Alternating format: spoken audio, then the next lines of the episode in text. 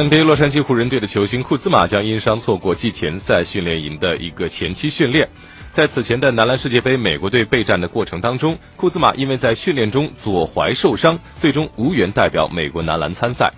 那么，当地媒体报道说，库兹马的恢复慢于预期，将错过湖人队训练营的前期部分。休赛期，湖人队为了得到新奥尔良鹈鹕队的球星戴维斯，将包括球哥鲍尔在内的数位年轻球员交易至鹈鹕。不过，年轻的前锋库兹马却留在了湖人，他也成为了湖人队打造的未来核心之一。